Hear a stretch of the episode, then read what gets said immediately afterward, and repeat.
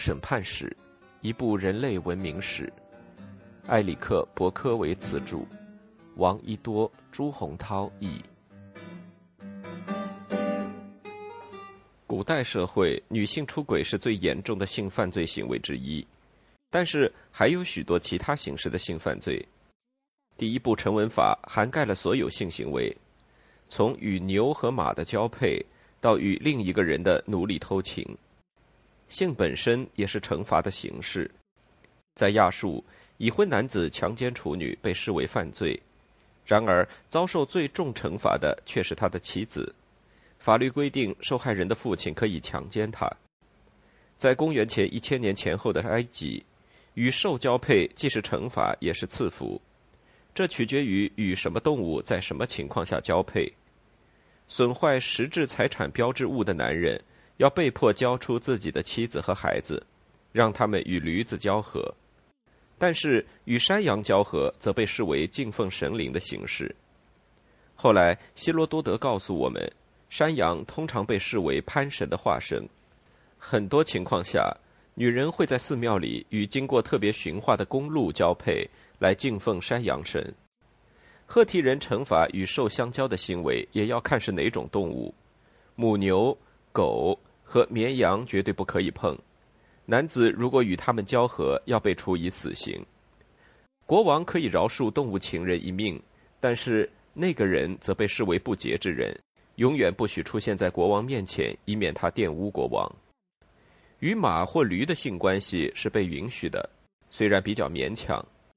男人若享受与这类动物性交，虽没有杀头之虞，但他们不能接近国王，不能做牧师。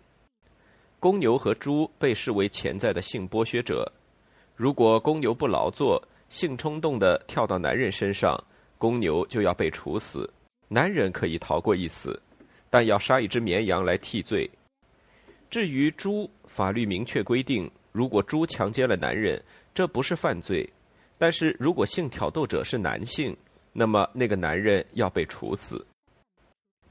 发生在人与人之间的强奸，也取决于谁是强奸犯，谁是受害人。前面谈到强奸已订婚处女的惩罚，当然，丈夫永远不会被指控强奸自己的妻子。这种想法即使不是不正常，也是不可理喻的。男人拥有自己的妻子，可以随心所欲的使唤他们。男人还拥有自己的奴隶，尽管奴隶在法律上不是人，没有多少权利。为主人提供性服务是奴隶工作的一部分。法律上的难题是，当一个自由人未经允许就与另一个自由人的奴隶发生性关系时，该如何处置？对此，古代的立法者有许多话要说。早在公元前第三个千年的乌尔纳姆王朝时期，对强奸女奴的惩罚，如同今天违章超速罚单一样无足轻重，罚款五银西克尔。此事就了结了。到了巴比伦时代，情况没有改观，只不过强奸别人的处女奴隶的罚金从五银西克尔涨至二十银西克尔。在汉谟拉比统治时期，情况也是如此。这里介绍一个著名的巴比伦时期案例：在尼泊尔法庭前，一个名叫库古扎纳的奴隶主控告一个名为卢格米拉姆的男子。抢了他的女奴，把他拖进房内，然后侮辱他。卢格米拉姆全盘否认，但是库古扎纳找到了证人，证实了他的指控。法庭裁决，卢格米拉姆确实在其主人不知晓的情况下强奸女奴，罚他支付大笔罚款。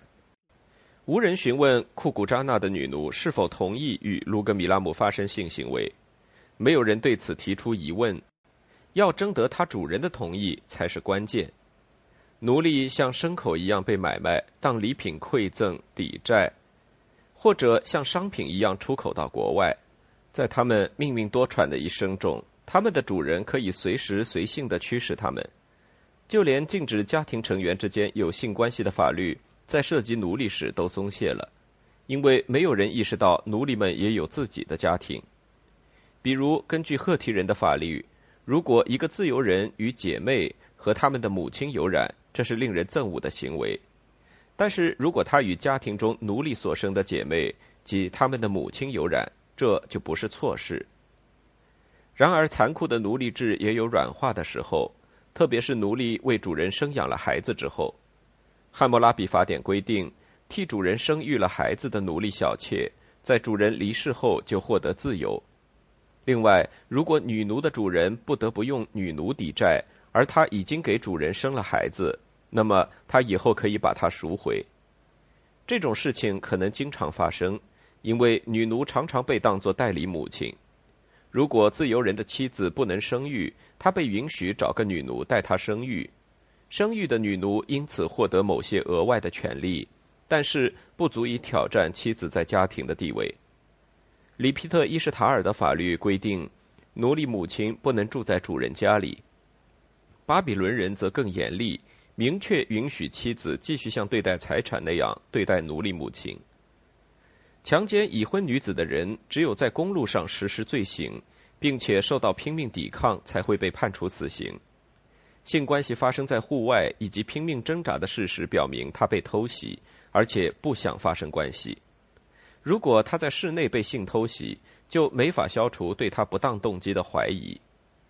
事实上，赫提人在此发生之前就制定了审判室内强奸妻子的法律。如果男人在山上逮住女人并强奸她，这是男人的错；但是如果在他家里逮住她，这是女人的错，女人应当被处死。如果女人的丈夫在他们行事的过程中发现他们，他可以杀死他们，他则没有犯罪。当性供出售时，法律就变了，像其他交易一样，卖淫是合法的，只要他遵守当地的风俗习惯。并且不让体面的女人牵涉其中。亚述男子如果在酒店或妓院和已婚女人发生性关系，他会被以强奸他人之妻的罪名处死。但是，首先必须有证据表明他知道他已婚。考虑到当时的情况，这可能很难证明。如果男人能证明他以为他只是付钱找个女人，那就没有人能指控他，即使女人嫁给的是贵族。在古埃及，宗教和卖淫密切相关。埃及女神伊西斯有众多化身，其中之一就是娼妓。开始时，宗教地界内是禁止卖淫的。然而，到公元前二十五年，当地理学家斯特拉博在埃及旅行时，风俗习惯已经改变。在宙斯神庙中，不到青春期的女孩就被奉送给男人们享乐。他们向宙斯奉献最有名望的家庭里最漂亮的一个女孩，她成了娼妓，可以和任何她想要的男人结合，直到她来月经，洁净了自己的身体。她洁净之后就可以与男人结婚，但是在她结婚之前和做娼妓之后，要为她举行一个追悼仪式。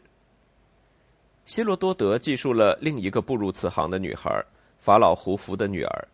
然而，她的一生的确平淡无奇，只因父亲要造纪念碑而被迫卖淫。胡夫缺钱时，他把女儿送进妓院，叫她收取钱财。没有关于收取多少钱财的记录，但他的确收了钱，并加上自己的另一个要求，因为他打算死后留下被人纪念的东西，所以他让每个顾客给他一块石头。据说用这些石块建了一座金字塔。就是耸立在大金字塔前那三座中间的一座，占地一百五十平方英尺。那得要很多石头，当然也就有很多顾客。希罗多德还记述了另一个妓女色雷斯人罗迪帕斯的故事。这个美丽的女人在埃及拼命工作，为自己赢得了名声和财富。她把部分财富献给特尔菲的神庙。罗迪帕斯不放过任何工作机会。出卖性，神圣的或非神圣的，这是未婚女子不多的出人头地的途径之一。在埃及，法律规定女人与男人差不多是平等的，但限于理论上，只有金钱才能买到真正的独立。在埃及，女人独立生活的途径少之又少，除非有男人赡养。他们要不是卖淫，要不就做艺人，通常是既卖淫又卖艺。否则，他们别无选择。没有像罗迪帕斯那样出人头地的妓女们，只能跟随着建筑人员到施工现场，或追随着朝拜的人到宗教场所。这是艰难的旅程，造成短暂而苦难的一生。美索不达米亚文明没有限制或羞辱卖淫。公元前一七五零年，汉谟拉比统治时期，巴比伦城神庙内外的卖淫业，男女皆有，相当繁荣。神庙内的妓女最受欢迎，要价也最高。他们具体的宗教作用并不明确，但他们似乎既是高超的性享乐施舍者，同时又是朝拜者与寺庙神灵之间的媒人。是否真能借由卖淫女的身体踏上圣洁之路，任你猜想。但这无疑是有利可图的崇拜方式。神庙妓女赚的钱在神庙收入中占有相当重要的比例。巴比伦强迫所有女人去神庙做一段时间妓女。据希罗多德记载，每个本国女性必须在一生中去一次阿弗洛狄特神庙，献身给一个陌生男子。只有完成这个义务后，他们才被允许离开。女人们和客人们来来往往，因此神庙的场景相当混乱。富家女乘坐有棚的马车来到寺庙，完成他们的献身义务。他们带来的随行的十多个仆人则四处游荡，别的女人则步行来此。寺庙中还建造了特殊的甬道，供男人们通行，方便他们在聚集的女人中间挑选。女人一旦坐定，就不允许回家，除非男人往她怀里扔上一块银币，把她带到外面去交合。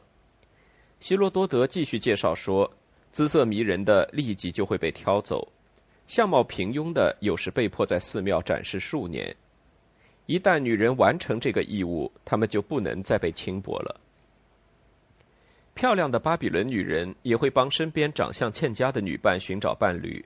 每年一次，所有适嫁年纪的女孩从各自的村子里被召集到一起，拍卖给未来的丈夫。相貌姣好、来自好人家的女孩，经过激烈竞拍后会被先挑走；而卑微的男人，他们则不需要妻子漂亮的容貌，挑选丑姑娘实际上是可以拿到钱的。等所有漂亮的女人被竞拍完，拍卖商就让最丑的站出来，问谁愿意索要最少的钱来娶她。谁索要的钱最少，他就归谁。钱来自拍卖漂亮姑娘的所得，漂亮的姑娘就这样给他们相貌丑陋或不幸的姐妹提供了嫁妆。没钱购买神庙妓女的男子可以出入下等旅店和酒馆，那里的卖淫女和店主被看成是浪荡的、手脚不干净的人。虽然酒店卖淫不受限制。但那里通常是逃亡强盗的藏身之地，这是汉谟拉比全力控制他们的原因。在酒店后屋卖淫的酒店妓女，除了纳税，无需承担其他义务。但是如果她碰巧听到客人谈论犯罪的事，却没有告发，她将会被判处死刑。穿衣的严格规定具有双重作用：一是让卖淫女们像展品那样一直醒目；二是表明哪些女人不供出售。早在苏美尔时期，已婚女人外出就要戴面纱；到了中亚述时期，戴面纱的习俗已演变成严酷的法令，戴面纱成了上等阶级的特权，妓女和奴隶是不允许戴面纱外出的。相反，有地位人家的女儿、妻子、寡妇和女眷，在公共场合必须戴面纱。发现妓女戴面纱，就要把热沥青浇在她们头上，并棍打五十下。这样的惩罚会使他们毁容，肯定卖不出好价钱。同时，在公共场合戴面纱的奴隶会被割掉耳朵和剥去衣服。据我们所知，在圣经出现之前，有关性的法律与道德无关，禁止性也与犯罪心理无关，主要是为了保护财产。有关性的立法原则是：女人是财产，养活她们是为了结婚生子。或提供性需求后被抛弃，丈夫可以随心所欲的通奸而不受惩罚，因为这不会影响他的财产。他的妻子如果这么做，当然就会被处死。那么这就出现了一个问题：男人可否选择与另一个男子交配呢？答案很简短，他们通常可以。在希伯来人把男性之间的性关系定义为最邪恶的恶劣行为之前。男性之间的性行为几乎不受任何制约，虽然早期法律对性的规定极其详尽，但是同性之间的关系通常不会被起诉，不是因为没有同性性行为，而是因为没有严格限制他的理由。肛交通常不是禁忌行为，男人之间的性结合不过是他们婚姻的一个停顿，与他们同妓女和女奴调情无异。男妓们甚至在位于埃尔哈供奉母亲神伊什塔尔的巴比伦神庙里拉客，他们被当成男人，但是伊什塔尔把他们变成了女性。对此，亚述人同巴比伦人一样宽容，但宽容有度。如果某个男子散布谣言说另一个男子经常与其他男人有染，散布谣言者会被鞭打、罚款和剃光头。依据亚述人的标准，这样的处罚是轻的，而且这样惩罚并不意味着同性恋是非法的。但是确实表明，一个男人如果经常为其他男人提供性享受，会损坏自己的名声。法律严厉惩罚强奸同阶级男子的男人。强奸犯先被判处被强奸，然后被阉割。然而，我们不能肯定地说，与几千年来对同性恋的漠视相比，这些法律意味着开历史的倒车。毕竟，这些法律只是禁止同一阶级男性之间的强奸。男主人强奸自己的男奴隶是合法的，同样，法律也不惩罚与男妓发生关系的男人和同意发生性关系的男性熟人。但是综合起来考虑，这些事例可能表明了一种思维方式，即同性之间的性关系劣于异性性关系。希伯来人在这个方面相当偏激，因为他们的法令禁止任何不以结婚生子为目的的性行为。大约从公元前一零四七年到公元前五九七年期间，一些好斗的希伯来人部落断断续续地统治着巴勒斯坦的沿海地区。他们奉行自己的宗教法律。这些早期犹太人制定法律的目的是为了在与其他民族同处的地区生存下来。他们与这些民族战事不断，但是他们的法律取得的真正成就，是他们在做的每件事上都打上了犹太人的烙印，从而凸显了希伯来人的独特之处。这一民族的另一不可或缺的特点是严格的限制性生活。犹太人意欲过圣洁的生活，无论是生意往来、饮食习惯或性生活方式。对此，他们制定了庞杂繁琐的规章制度。希伯来人的王朝通常短命，与辉煌的古波斯帝国和地中海人的帝国相比，希伯来人的王朝无足轻重。若不是犹太教先衍生了基督教，后又演化了伊斯兰教，希伯来人的法律在西方文明的发展中简直不值一提。像巴比伦法律和古埃及法律一样，希伯来人的圣经最多只能吸引后世的学术研究者。然而，古犹太人的道德约束、甜蜜的羞耻感和对上帝惩罚的恐惧，对西方人性观念的影响之大，是所有其他思想叠加起来也无法企及的。犹太人的法律体系相当的庞大，事实上，其内容宽泛的令任何个体都无法穷之。这里。我将只关注那些据说是上帝一字一句口述给摩西的法令，特别是《圣经·立位记》。大多数犹太教有关性的最重要的法律都记载于此。《立位记》中再三复述种种要求、威胁和诅咒，令人头痛。它其实是一本记录希伯来人生活基本要求的书。此外，还有《托拉》一书，《立位记》和《托拉》是过圣洁生活必不可少的指导手册。在此之前或之后，再也没有任何事物能在身体、国家和集体道德灵魂上产生等同此书的巨大影响。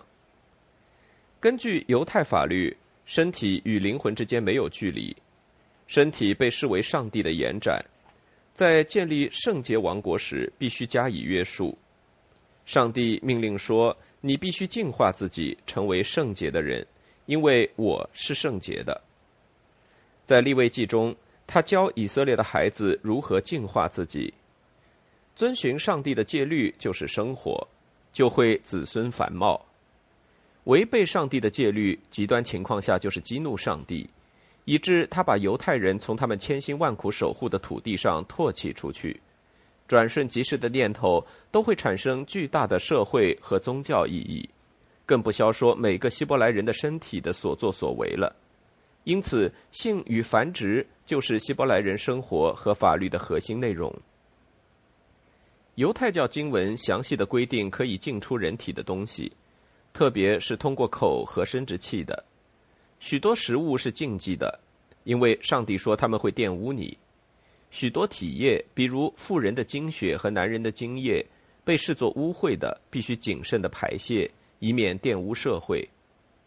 虽然为遵循繁殖规律，性生活是必须的，但是稍有不慎，性生活就会从被赐福的繁殖变成罪孽。给整个民族带来灭顶之灾。性是婚姻不可缺少的，但是性同时也是政治行为。根据摩西戒律，接受或抗拒性生活，既是忠诚宣言，也是与希伯来人的敌人断绝关系的声明。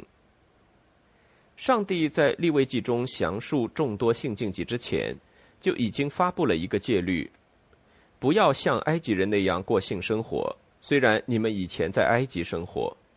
也不要像迦南人那样性交，我把你们带到迦南去，但是不要遵循他们的习俗。还有许多要摒弃的习俗，包括乱伦和人兽交，这两种情况盛行于埃及，这些都是死罪。也要摒除在迦南和巴比伦盛行的寺庙娼妓风俗。为了把希伯来人与周围文化进一步区分开来。立位记还禁止男人通奸、女人通奸，违背这些禁令，不仅让人在上帝的眼中不洁，也会危及他人的安全。